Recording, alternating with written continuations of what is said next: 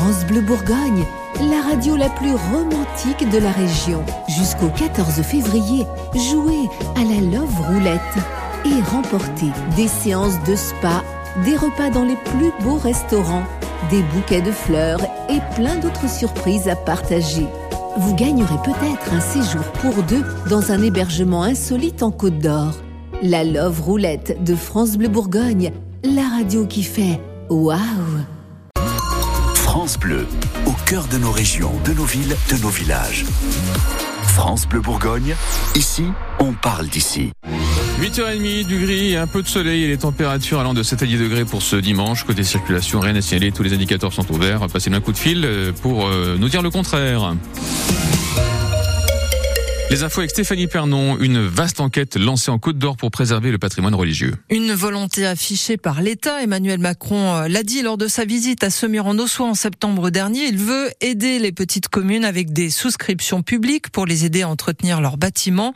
Mais encore faut-il les connaître et les recenser. C'est tout l'objectif des questionnaires adressés aux maires et aux curés.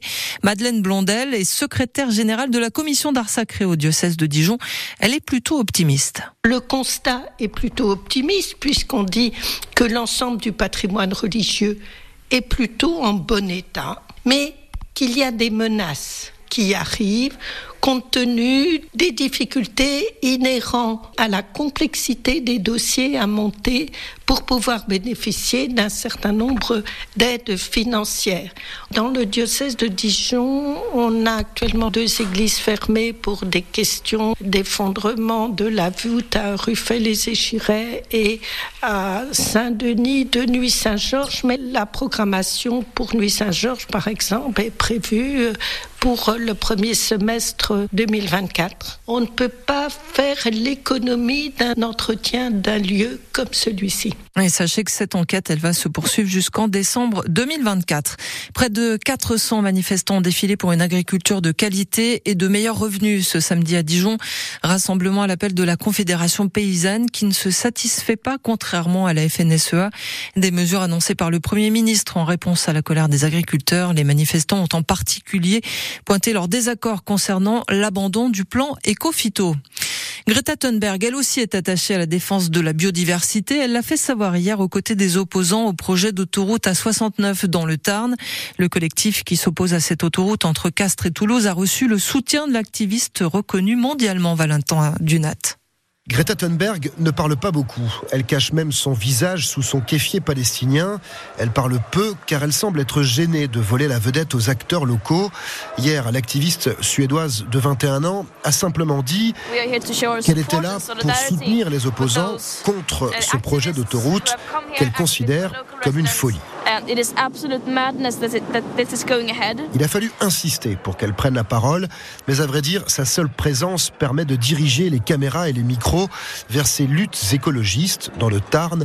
On espère donc que son impact sera important. Greta Thunberg, c'est quand même une référence. Avec sa venue, c'est, euh, ça dit que l'A69 n'est pas une lutte locale, c'est une lutte internationale pour en fait euh, ben, préserver euh, l'avenir de, des générations futures. Hein. Moi, j'espère que la mobilisation du coup va avoir un impact plus international que local. Si la lutte peut dépasser les frontières, ça serait excellent. C'est aussi le souhait des opposants au projet de forage de nouveaux puits de pétrole dans le bassin d'Arcachon. Il n'était que 150 le 9 décembre dernier. Avec Greta Thunberg à leur côté aujourd'hui à Bordeaux, ils espèrent réunir beaucoup plus de monde. Valentin Dunat pour France Bleu. Grosse frayeur pour nos voisins de Haute-Saône la nuit dernière avec un séisme de magnitude 3,7 sur l'échelle de Richter selon le Bureau central sismologique français. Son épicentre se trouve aux alentours de Lure au nord-est de Vesoul. Tremblement de terre de légère intensité qui n'a pas provoqué de dégâts mais de nombreux habitants ont ressenti la secousse et les réactions se sont multipliées cette nuit sur les réseaux sociaux. Youtubeur, un métier pour certains, une passion pour les autres. Euh, Squeezie, Cyprien Natou McFly et Carlito, ces youtubeurs stars des réseaux sociaux dépassent les 17 millions d'abonnés sur YouTube, la plateforme de partage de vidéos.